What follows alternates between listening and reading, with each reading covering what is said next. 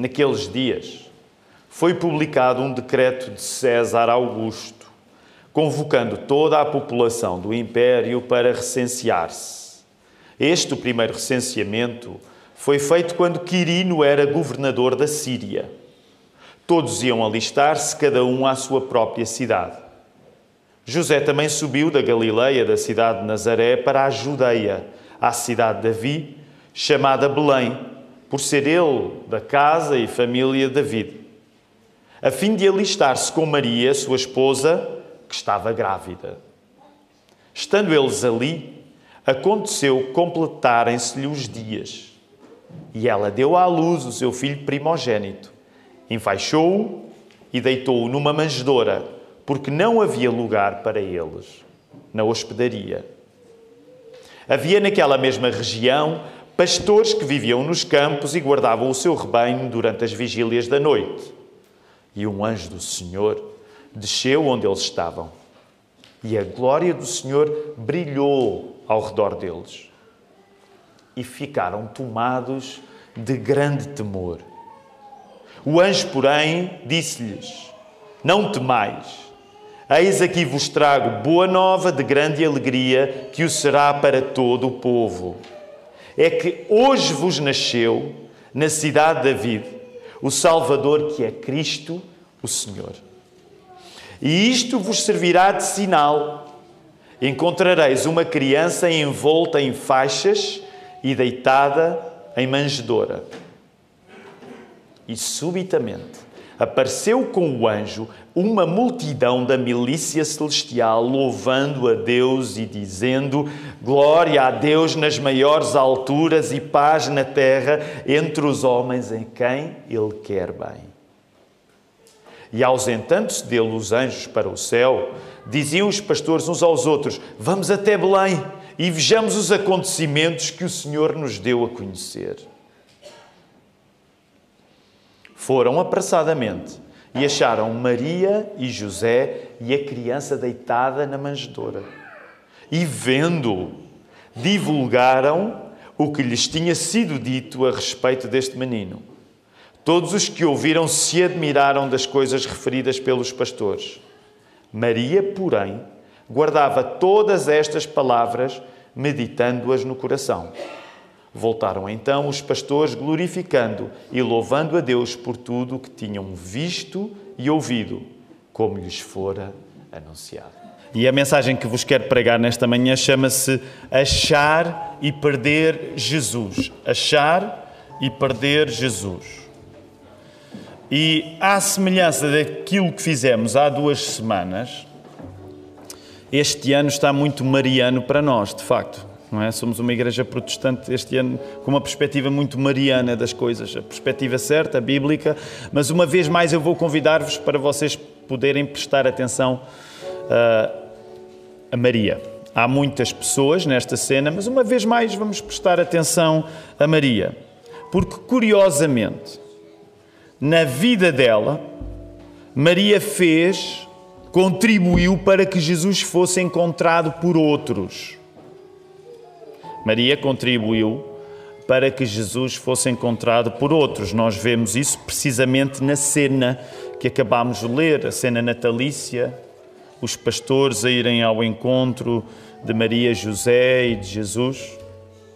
Mas é curioso, porque apesar de, na sua, na sua vida, Maria ter contribuído para que Jesus fosse encontrado por outros, Maria também perdeu Jesus. E vamos deixar esse texto para daqui a pouco, mas ele também é contado aqui no capítulo 2 do Evangelho de Lucas. Portanto, essa é uma coisa curiosa. Maria deu Jesus a ser encontrado, mas noutra circunstância mais tarde, que já vamos ver, Maria também perdeu Jesus.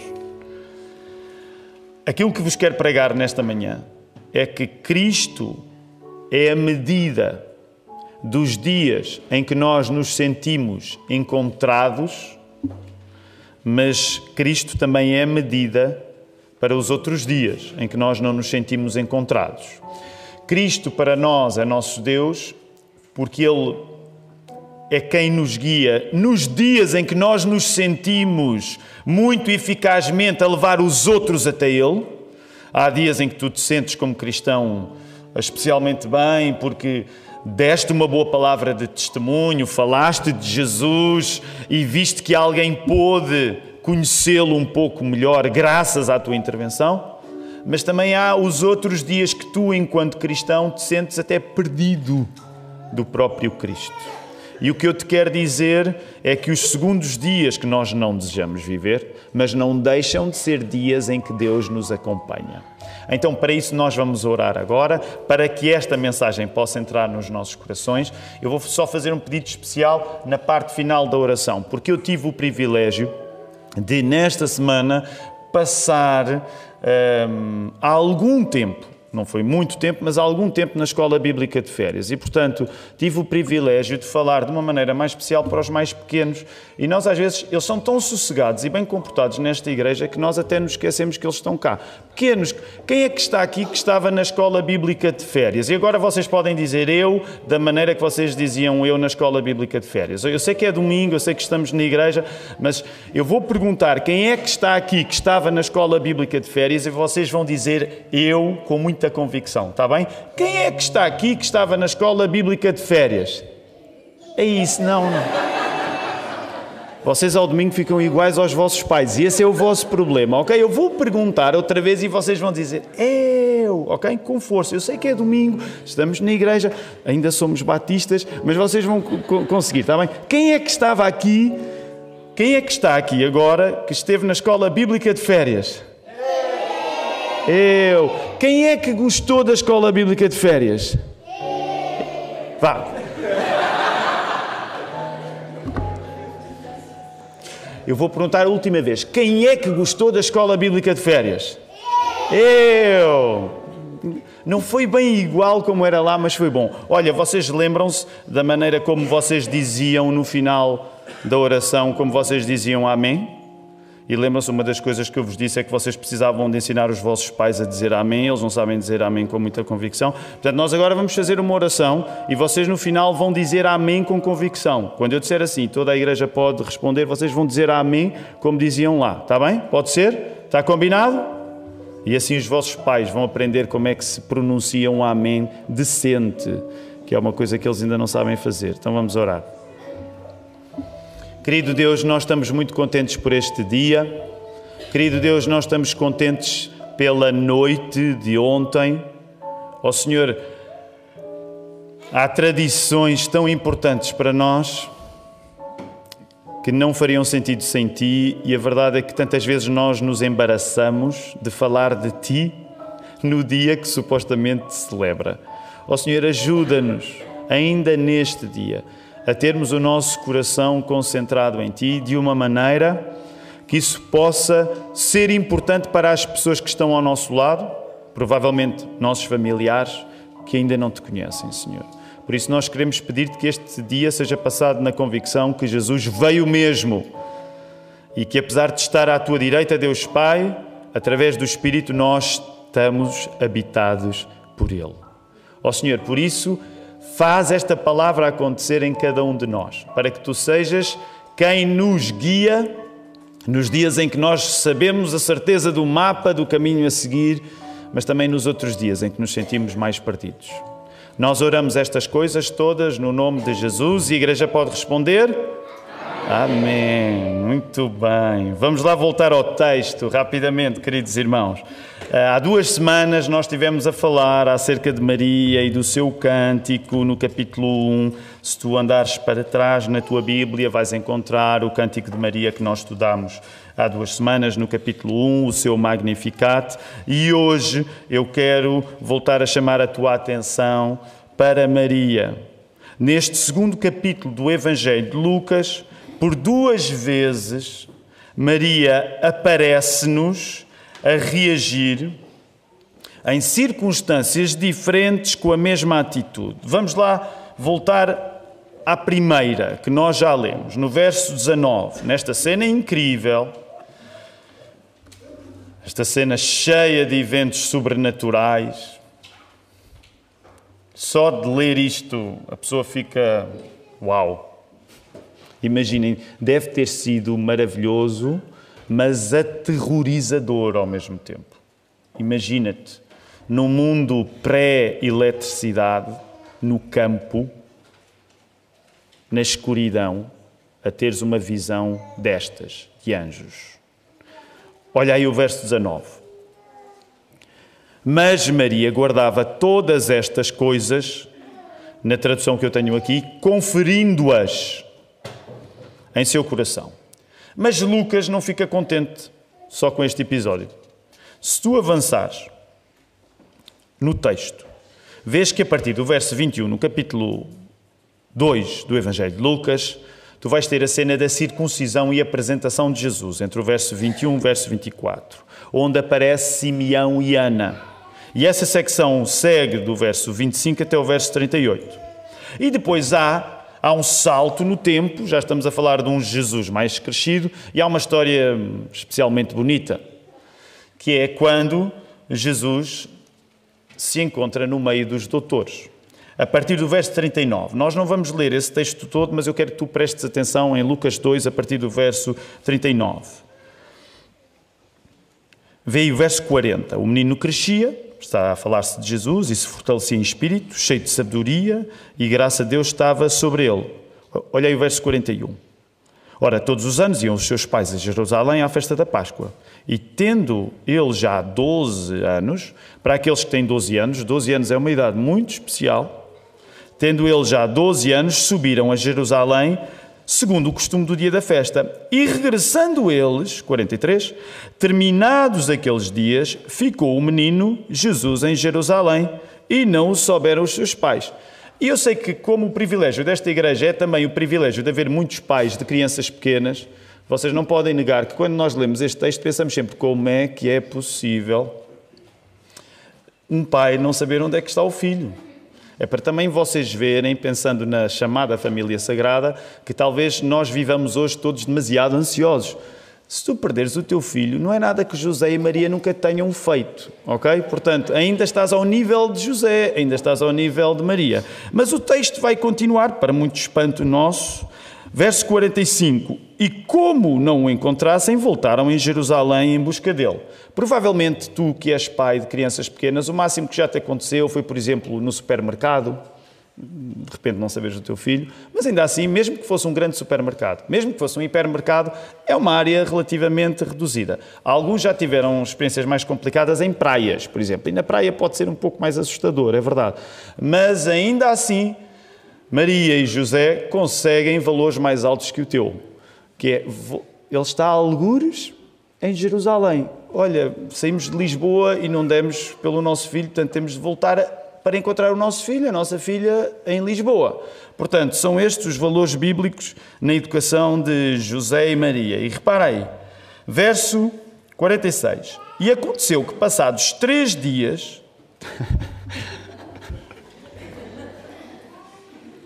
Sabem porquê que a vossa vida é tão triste? Porque vocês não leem a Bíblia, porque a Bíblia tem muita graça. Imagina quanto tempo, rápido, nós não podemos demorar muito, eu sei que há almoços para tratar, mas qual foi o tempo máximo que vocês passaram à procura dos vossos filhos? 20 segundos, ok, 20 segundos. Quem é que passou mais tempo à procura de um filho? Quem, quem, quem dá mais do que 20 segundos? Qual foi o tempo máximo que alguém. 5 minutos. E, a CPCJ já não pode saber disso, não é? Cinco minutos para, para a família Silva. Nós podíamos continuar, vamos parar aqui. A Bíblia tem graça. Três dias. Dá vontade de perguntar como é que José e Maria se deitavam à noite não sabendo do seu filho. Não interessa, essas perguntas nós vamos saber quando chegarmos lá à presença deles e pudermos perguntar, certamente eles vão dar algumas explicações. A coisa interessante é esta, ok? Passados três dias o acharam no templo, assentado no meio dos doutores, ouvindo-os e interrogando-os. Doze anos, Jesus. E todos os que o ouviam admiravam a sua inteligência e respostas. E quando o viram, maravilharam-se. Lembra-te que a palavra maravilhar-se pode ter um sentido positivo, mas pode ter um sentido negativo. E aqui, apesar do texto não elaborar muito, eu acredito que o que pode estar em causa no coração de José e Maria não, não foi quando ouviram Jesus a falar teologia, dizer ao seu filho: Uau, que respostas tão acertadas, Jesus. Nós sabemos que Jesus nunca pecou. Mas eu acredito que naquela hora o maravilhamento de José e Maria estivesse relacionado com o facto de onde é que tu te meteste, Jesus. Menino Jesus. E então reparem, olhem o que diz a sua mãe: Filho, por que fizeste assim para conosco? Eis que teu pai e eu, ansiosos, te procurávamos. E ele lhes disse: Por que é que me procuráveis? Ora, aqui está uma resposta que nós não podemos dar aos nossos pais. Só Jesus podia dar esta resposta, está bem? Portanto, quando vocês se perderem e os vossos pais vos acharem, não se armem em bíblicos. Porquê é que me procuravas? Só Jesus pode dizer isso com razão. Mas repara, não sabeis, vai dizer Jesus, que me convém tratar dos negócios do meu pai? E eles não compreenderam as palavras que lhes dizia e desceu com eles e foi para Nazaré, e era-lhes sujeito. Ou em algumas traduções podem encontrar a palavra submisso. Agora repara o que é dito aqui, porque era aqui que eu queria que nós pudéssemos chegar ao verso 51. E sua mãe, Maria, guardava no seu coração todas estas coisas. No capítulo 2, por duas vezes, Maria aparece a guardar no seu coração aquilo que acontece. E eu creio que nós podemos dizer de uma maneira categórica que Maria é um exemplo, porque em circunstâncias bem diferentes, ela mantém a mesma atitude. Em circunstâncias bem diferentes, Maria mantém a mesma atitude. E essa atitude é guardar as palavras de Deus no coração. Maria guarda as palavras de Deus quando Cristo é encontrado pelos pastores, no verso 16. Maria guarda as palavras de Deus quando Cristo é perdido por ela e por José, no verso 45. Maria guarda as palavras de Deus no coração quando ela é veículo para dar Deus aos outros, neste caso os pastores encontram Deus ao encontrarem Maria. E Maria guarda as palavras de Deus no coração quando ela é quem aparentemente o perde. Neste caso, em Jerusalém. Se a primeira circunstância sublinha harmonia, Maria participa no processo daquelas pessoas, os pastores neste caso, verem Jesus. Na segunda circunstância, como notam os comentadores bíblicos pelo desenrolar daquilo que está a acontecer, não é de uma circunstância de harmonia de que falamos. Guardar as palavras de Deus no coração é uma tarefa para todos os tempos. Aqueles tempos em que nos achamos achados e aqueles tempos em que nos achamos perdidos. Eu gostava que tu pensasses acerca disso. Essa frase está aí agora, força, próxima. Guardar as palavras de Deus no coração é uma tarefa para todos os tempos. Os tempos em que tu te achas achado, deixa-me usar esta redundância, mas os tempos em que tu te consideras perdido. A nossa tendência é nós acharmos que eu guardar a palavra de Deus é aquilo que acontece quando está tudo bem. Mas o que eu quero nesta manhã pregar, com a Bíblia aberta, é que guardar a palavra de Deus é o que acontece quando está tudo mal também. Maria assim fez. E uma vez mais, nós estamos a pegar no exemplo de Maria para imitarmos Maria. Porque imitar Maria é sempre apenas um pretexto para nós imitarmos aquele que nunca falha, que não é Maria, mas que é Jesus. Uma vez mais, tu deves identificar-te com Maria para te poderes ainda mais identificar-te com Jesus. A celebração da encarnação de Deus, é isso que nós celebramos no Natal, é a consciência da palavra dele no nosso coração. O que é que está em causa quando nós celebramos o Natal? O que está em causa quando nós celebramos o Natal é nós termos a palavra de Deus no nosso coração, nos momentos bons e nos momentos maus. Se a Bíblia mostra esta atitude em Maria, ela pede o mesmo de nós. E dá a vontade de colocarmos esta pergunta a cada um, hoje de manhã. Como é que tu tens guardado a palavra de Deus no teu coração? Como é que a palavra de Deus tem servido para ti como um leme nos momentos em que o mar está calmo, mas nos momentos em que o mar está revolto? E sabes, hoje é a última vez É o último domingo que nós estamos juntos, o último domingo que nós estamos juntos antes do ano novo. Se Deus quiser, próximo domingo não esqueçam, nós vamos usar esta mesma organização, portanto haverá apenas um serviço de culto, não haverá escola dominical às 11, vamos voltar a repetir como estamos a fazer hoje. E hoje, de certa maneira, podemos estar mais inclinados para fazer uma certa retrospectiva no ano 2022. E por isso mesmo eu gostava que tu, ao olhares para trás para o ano que tu uh, tiveste, pudesses perguntar-te isto, perspectivando o ano seguinte, 2023. Como é que tu tens guardado a palavra de Deus no teu coração e como é que ela tem servido de leme para as águas pacíficas e para as águas revoltas. E muito rapidamente, deixa-me dizer como é que isto funciona na prática. Como é que nós podemos explorar esta ideia de guardar a palavra de Deus no nosso coração? Nós acreditamos que guardar a palavra de Deus no nosso coração é um jeito de termos Deus conosco. Reparem, é muito curioso na história de Maria, e claro que há semelhanças que nós podemos encontrar com as circunstâncias da vida de Maria, com as nossas próprias circunstâncias, e há coisas completamente diferentes, porque a única mãe de Jesus foi Maria, e mais ninguém vai estar nesse papel. Mas há coisas que eu gostava que tu pensasses, porque Maria, que está a viver pessoalmente aquelas circunstâncias arrebatadoras, incríveis, assustadoras, ela aparece no seu lugar como um exemplo por guardar estas coisas todas. O que nos chama um aspecto interessante. Não basta viver as circunstâncias. Já pensaste nisso? Maria está a ser um exemplo não apenas porque ela viveu as circunstâncias. Maria está a ser um exemplo porque, vivendo circunstâncias umas mais assim, outras mais assado, ela é um exemplo de guardar as coisas no seu coração. E sabes, uma das coisas que não nos ajuda a compreender o que está em causa é que hoje, quando nós ouvimos a palavra coração, nós temos uma, um hábito que não era o hábito dos judeus. A nossa tendência, quando ouvimos a palavra coração, é achar que o coração é o lugar das emoções. A cabeça é o lugar das reflexões. Para pensar, nós usamos a cabeça, para sentir, nós usamos o coração. Ora, Apesar do coração ser muito usado na Bíblia, apesar da cabeça ser muito usada na Bíblia, um judeu não pensava exatamente assim.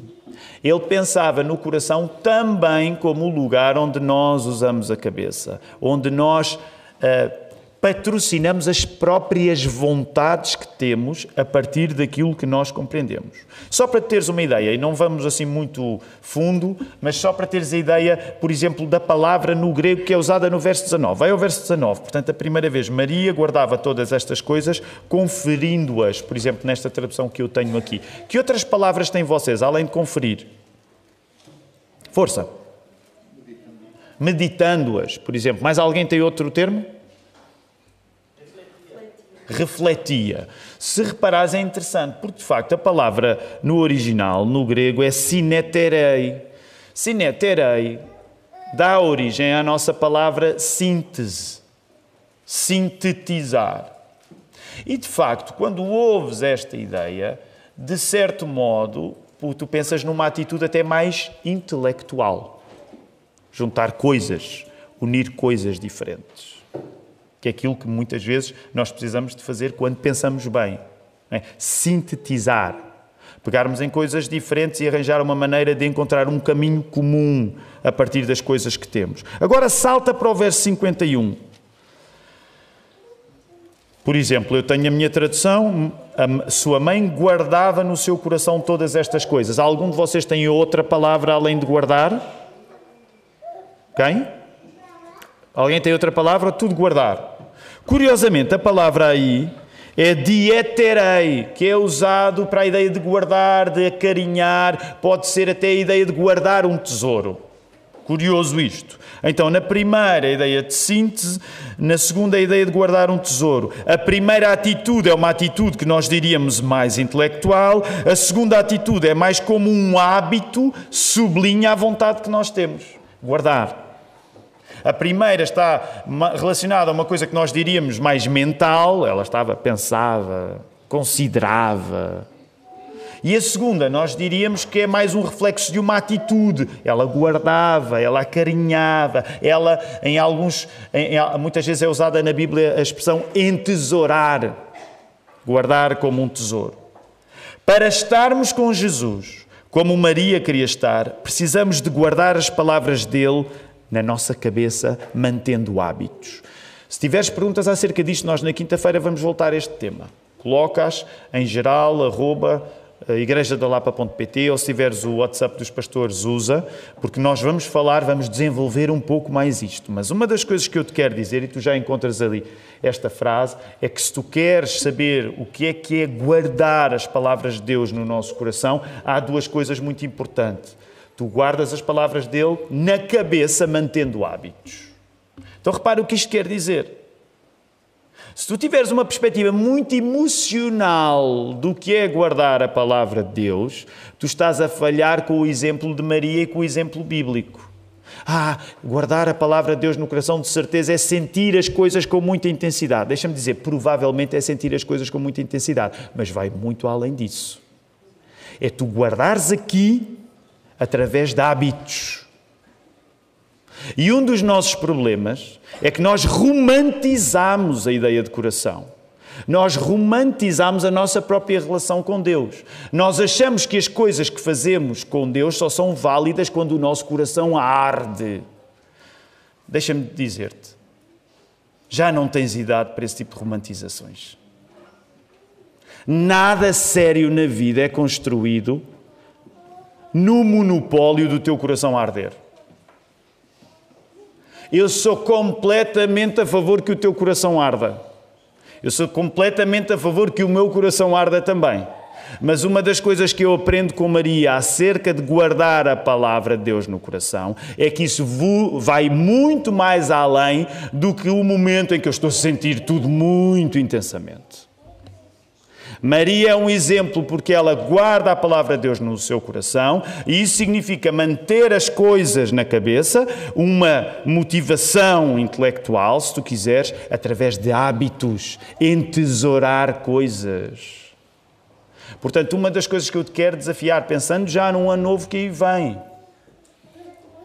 tu precisas de manter coisas na tua, na tua cabeça, no teu coração, no sentido em que tu precisas de manter hábitos. É assim que Maria fez. É essa a permanência no coração. Se tu não mantens hábitos que servem para manter na cabeça coisas que tu acreditas, o teu coração não está a ser usado. Gostaria que ponderasses nisso.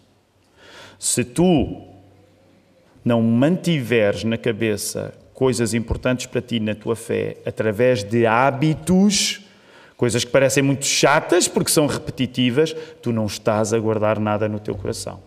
Se tu julgas que guardar alguma coisa no teu coração é sentir muito intensamente alguma coisa, esquece. Não é disso que a Bíblia trata. Não é por isso que Maria está a ser elogiada. Ora, nós acreditamos que não é possível esta proximidade com Jesus sem ter uma proximidade com a Bíblia. Estar perto de Jesus só acontecerá quando deixares as Escrituras guiarem-te no fácil e no difícil. Sentes-te achado? Ótimo.